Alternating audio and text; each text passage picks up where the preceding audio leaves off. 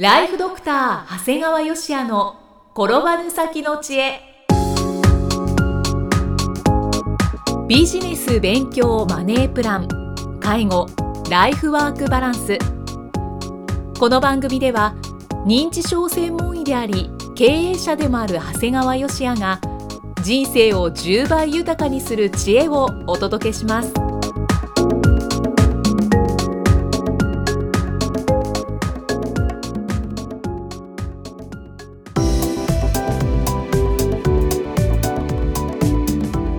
こんにちは、生きみえです。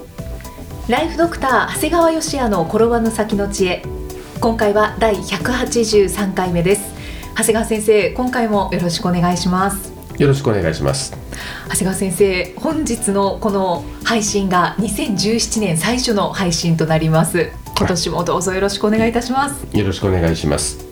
さあ最初の配信のお話は本のご紹介からですね。そうですね。あの東京会館と私、これ辻村瑞希さんっていう方が書かれた本なんですね。はい。実は僕はあの恥ずかしながらこの本を読むまではこの東京会館という名すら知らなかったんですね。そうなんですね。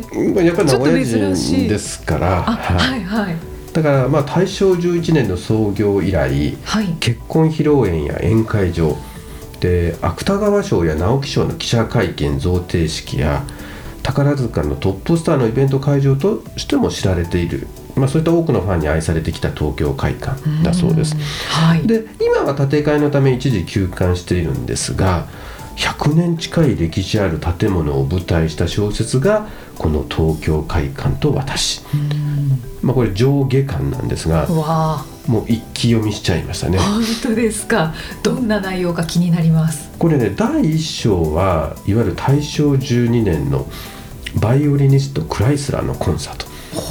その時のいわゆる芳名録のいわゆる参加者はすごい人たちばっかりなんですよね。本当ですかでその後もね大西翼産会ってまあ戦中の話だとか GHQ による接収だとか、はいまあ、その前の関東大震災といった、まあ、いわゆる会館が歴史に翻弄された事柄がすごく紹介されてるんだよね。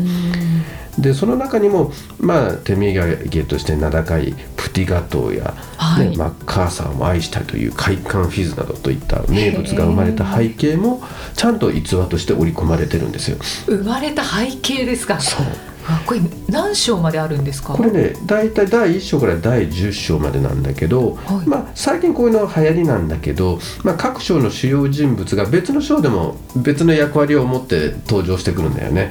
でなんとなくこう時を経た彼らとの再会こう若い時に入ってきた人人が何年か後には偉い人になってるみたいな感じで。あ面白い、なんかね時間の積み重ねを感じるんだよね。でそれで時間が流れていくんだけど一つの建物の中の何か一つのものは動いてないんですよ。だからえっと時代が超えても同じものを見てるんですね。はいはい。でそれがこう後に明治村に寄贈された大シャンデリアなどは素晴らしい描かれ方をしていてね。はい。これまあ明治村って愛知県ですからあの見に行きたいなと思ってまだ見に行けてないんですね。もうお近くだからそう。ぜひですねそう。なで結局この辻村瑞希さんは直木賞を取られてるもんですから、はい。い、わゆる直木賞の会見場である東京会館をあの見事に小説にしたんですよね。すごいよね。じすごい。その いわゆるあの直木賞を取って、はい。えーそこで、えー表彰を受けたとこの場所もまたネタにして次の小説にしちゃうってすげえ貪欲だなと思って。確かに、面白いですねでねこの東京会館と私を読んでるとねはい。あの食べたくなるメニューが次から次へと登場してくるんですよ。そうなんですかこれね小説ですので画像はないんですけど、はい。まああのインターネットで適当に見ながらね、うん。やるとねなんかどんどん食欲が湧いてくるんですよね。ってことはその食欲がそそられる表現がすごくされてるんですね。だからあの第2章の最後のお客様とか、はい。第6章の金環のお祝いっていうので、ね、登場するソウル・ボンファム、これはねパリのレストランプルニエホテルリッツで修行を重ねた田中徳三郎代表的な料理ですと。シタビラメとシャンピニオンの独自の配合でブレンドした白ワインとフォメドポワソンで煮込みバターとオランデーズソースをかけてオーブンで焼き色をつけたものってよくわかんないんだけどなんか美味しそうでしょ、うん、美味しそうちょっとあのよ横文字が多いですね。ただこのソースは大正11年創業当時から受け継がれてきたようなんですよね。そうなんですねでこれねもうどうしてもこれ食べたくなってはい。食べたくなってで今東京会館は休館中だもんだから、うんうん。でおで休館中なんだけどその中のレストランがいろんなとこに今、あの仮でオープンしてるんだけど、はい。これ大手町のベルージュっていうとこがあるんだけど、ん。そこで食べてきました。いかがでしたか？いやあのねなんて言っていいのかな。すいわゆるフランス料理って感じ。あれねイキさんたちわかんないかな。フランス料理ってね、はい。僕らの頃ってやっぱフランス料理ってこってりしてたんだよね、こってり？うん、最近のフランス料理ってそんなこってりしてないじゃない？っていうイメージないでしょ。であのフランス料理って言っても本当にしっかりとバターを使ってっていう時代が確かにあったんだわ。そういう味でしたね。あそうなだからなんかんですね懐かしい感あじー。だから今のさ多分ちょっとくどいと思っちゃうかもしれないね、うん。あでもそれもすごい時代を感じますうん。ね、でもその時代を感じるんだけどそこはきっと変えてないという味なんだと思いますね、うん。貫いてるそう。で第5章「幸せな味の記憶」に登場したバロンシャンテリ山頂の新雪のように真っ白なクリームの中には金色の栗の裏ごしが隠れており50年以上前から守られてきた伝統の味、へええーどうしても食べたくなって。またこれも。やはり東京会館は休館中であったためはい。富国会館っていうのがありましてそこのロッシニではい。タンシチューとカレーをまあこれも美味しそう。僕がタンシチューで奥さんがカレー食べた後にデデザートとして楽しませていただきました。いかがでしたか？でこれも美味しかったね。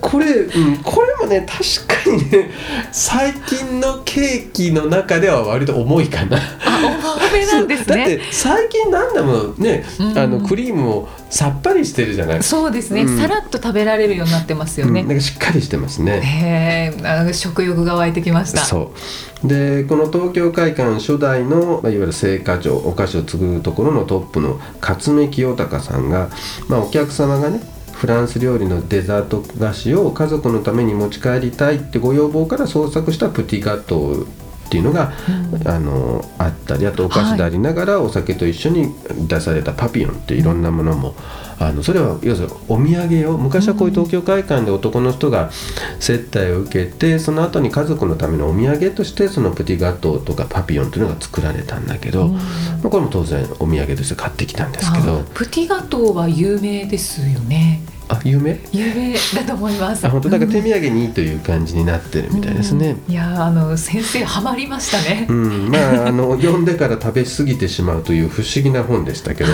この東京会館と私はおすすめの本ですが、はい。まあ、食べ過ぎには気をつけましょうそうですね。はい。ただねこの東京会館って、まあ、そういう伝統もあるんだけど、すごいビジネスモデルがあるんですよ。何でしょうかあの東京会館には伝統の本格フランス料理を一般に広めることを目的としたクッキングスクールがあるんです。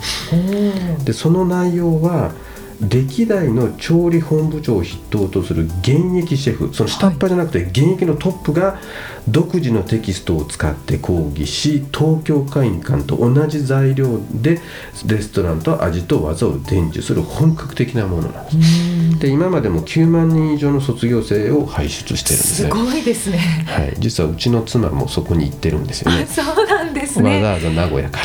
あらビジネスモデルにハマってますねでねこのなんでこのビジネスモデルが流行ってるかっていうのはこれ知ってる人は気がつかれたかと思うんだけどはいこれ山田信也さんのミリオンセラー本に「竿竹屋はなぜ潰れないのか身近な疑問から始める会計学」っていうのがあるんですね。はいでこの本は身近な出来事から会計を理解しようという本なんです。その中のねエピソードにベッドタウンに高級フランス店の謎っていうのがあるんだよね。はい住宅地にある高級フランスレストランは正直そんなに流行ってないんですよ見ると。だけどなぜやっていけるのかということを考えるエピソードなんですね。うん確かに気になりまだからす正直そんなにお客様入ってる感じはしないただなぜか結論としては料理ワイン教室を開催しているからということなんですあそういうことですか会場はお店を利用し講師はスタッフを活用することで店の費用としてはまず場所代がかからない。はい。講師代は、まあ、スタッフにやや上乗せをするだけ手当を上乗せすればいい、告知費は店内に掲示するだけでいい。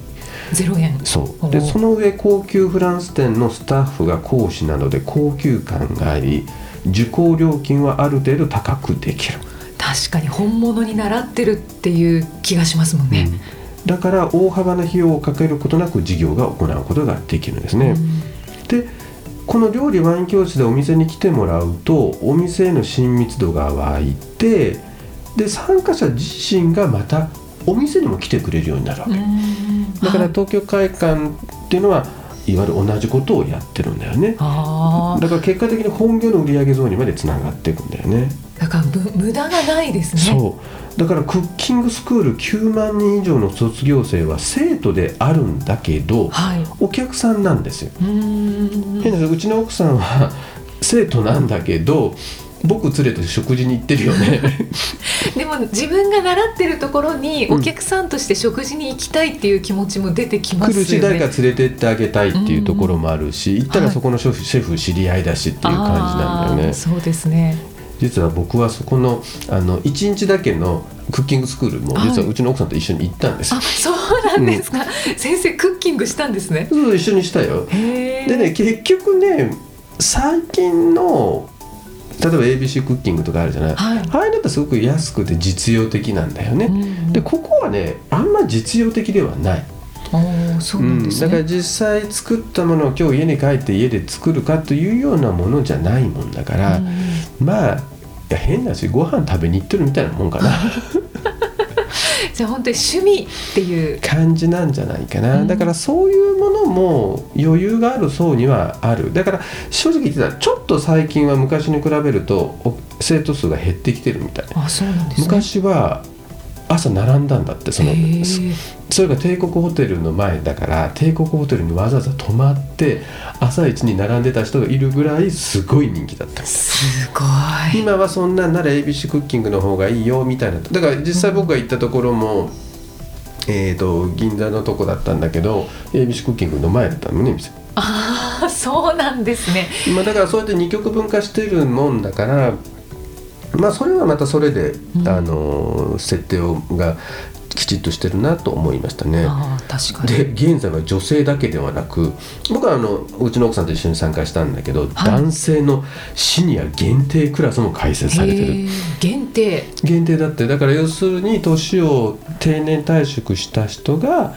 の男の人だけでやる、ああ、でも楽しめそうですでね。でそれもね結局そうなんですよ、えー、と家に帰って作るという目的もそうなんだけどみんなでワイワイ作った後でみんなでそこでお酒飲みながら自分たちの作ったものを食べるということなんだ。だからある程度余裕のある層を狙ってるんだな、うん。でね面白いんだよね。そこをねルールがあるのね。男性のクッキングのところは。はい。卒業するまでは家では作っちゃいけないっていう決まりがあるんだそうなんですね。うん、で男の人ってすぐ作りたがって奥さんに逆に迷惑をかけてしまう。それこそでもうキッチンをぐちゃぐちゃにしてしまうみたいなのがあるから、そこのね先生は面白いこと言ってて、えー皆さん自分でもし作る時は家で作る時はまず奥様の許可を取ってください。で許可を取るだけではなくそのキッチンのやつを最初まずあのデジカメで写真に撮って全部自分が使ったら元に戻状態に戻すということができるようになってから作ってくださいうわーちゃんと指導してくれるんだ。そうそこまで言われてるんだねだから僕は思わずうちの奥さんに言っちゃったんだね「お前もしかして男のクッキング行ってんじゃない?」って絶対家で作らないからって言って 相当知らなかったもんね言ってるって。あ、そうなんですね。だってもう今あれだよ。応用編卒業しようとしてるからね。え、じゃあ何年ぐらい、もう2結構言ってる年ぐらいはそうだ行ってるか？らもうもうベーシックは卒業してるんだよ お前一度も出てないぞ家でって。これおい男のクッキングと一緒で先生に家で作るなって言われてんじゃないかなって。面白いですってね。いうぐらいでしたね。まあでも応用編を卒業されてからうん。すごく美味しいフランス料理を、出るのかな。ね、で楽しみじゃないですか。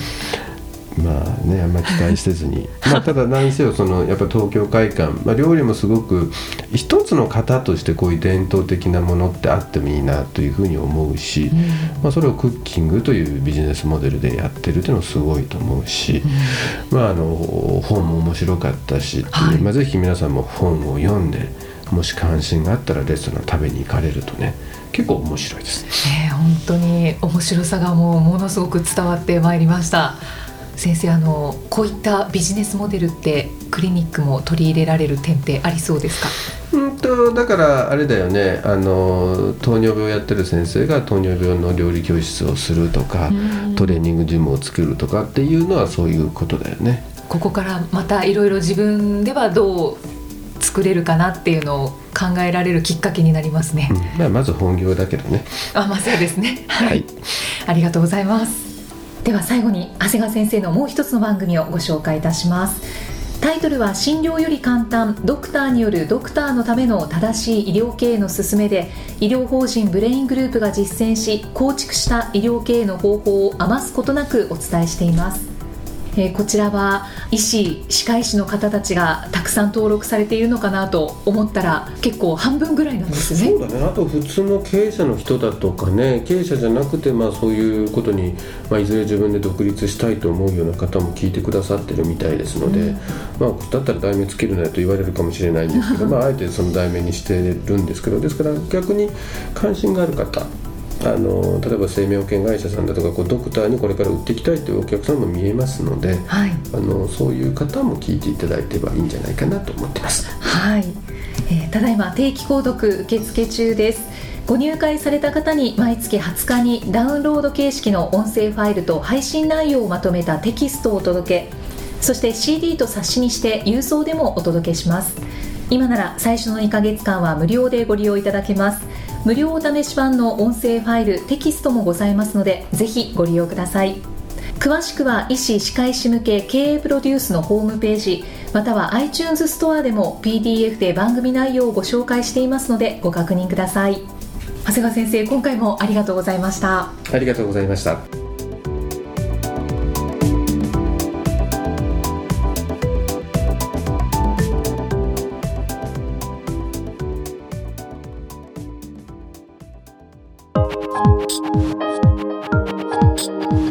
放送はいかがでしたか？番組ではご感想や長谷川よしあへのご質問をお待ちしています。番組と連動したウェブサイトにあるホームからお申し込みください。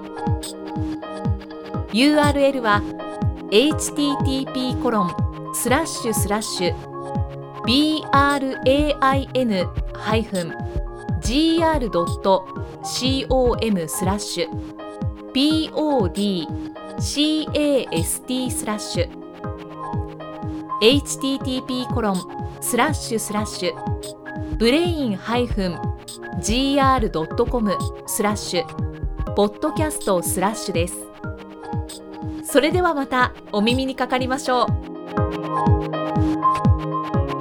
この番組は提供ライフドクター長谷川芳也。プロデュースキクタスナレーションは生きみえによりお送りいたしました。